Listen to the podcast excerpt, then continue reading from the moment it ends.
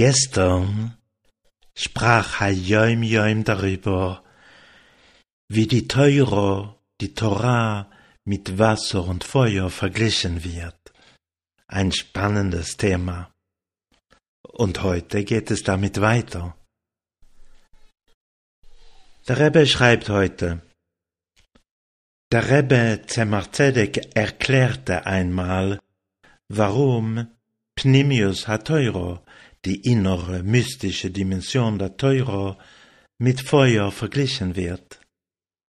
Das Studium der inneren Dimension der Teuro belebt das Studium des offenbarten Teils der Teuro, hier im Hayim Yom von heute genannt Galio Shebat Teuro.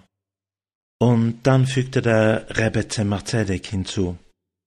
Wenn jemand eine Halloch lernt, das heißt die Details einer Mitzvah, eines Geburts, und weiß, dass er nach seinen 120 Jahren in dieser Welt dieselbe Haloche im Gan Eden studieren wird, entzündet es ein kleines Feuer in ihm. So steht es heute. Versuchen wir Pnimius HaTeuro, die innere Dimension der Teuro, besser zu verstehen. Das Judentum hat einen Körper und eine Seele. Wir nennen den Körper des Judentums Halocho oder Halacha.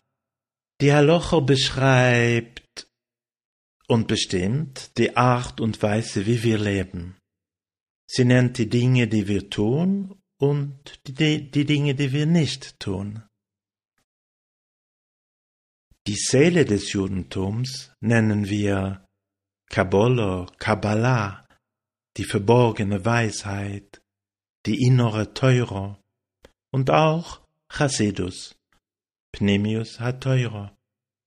Wie soll man diese beiden Elemente, Körper und Seele, am besten beschreiben? Halocho reinigt und poliert die äußeren Schichten der jüdischen Seele und lässt ihr inneres Licht durchscheinen. Pneumius Ateuro erreicht die inneren Schichten und entzündet den göttlichen Funken im Inneren. Zusammen befreien beide Dimensionen des Judentums die Seele und, und lassen ihre unterdrückte Liebe, ihre innewohnende Freude und Glauben ans Tageslicht treten. Jeder Gedanke, jedes Wort und jede Handlung wird mit pulsierendem Leben erfüllt. Wir können uns zwar dafür entscheiden, die Halocha, das heißt die Gebote und Verbote des Judentums, ohne Einbezug der Neshama, der Seele, zu folgen. So werden wir bestimmt gute Menschen sein. Aber es wird ein Judentum, das hart, trocken und schwer zu halten ist, sein und sicherlich schwer der nächsten Generation weiterzugeben. Auf der anderen Seite können wir uns aber auch dafür entscheiden, uns nur für die innere Teure zu interessieren.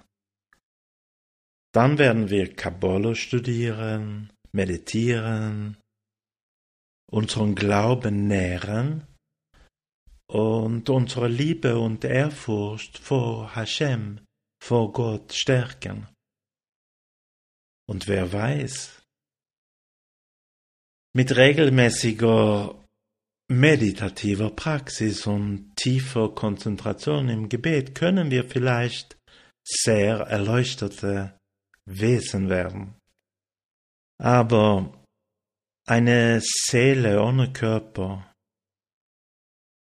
ist noch einsamer als ein Körper ohne Seele. Obwohl wir mit Pnimius HaTeuro Licht auffangen können, fehlt die Essenz, Hashem, Gott selbst. Denn wo wohnt Hashem, wo wohnt Gott? Hashem wohnt in der in der äh, Vereinigung von Körper und Seele, von Materie und Geist. Hashem wohnt in der Vereinigung von Erde und Himmel, Dunkelheit und Licht.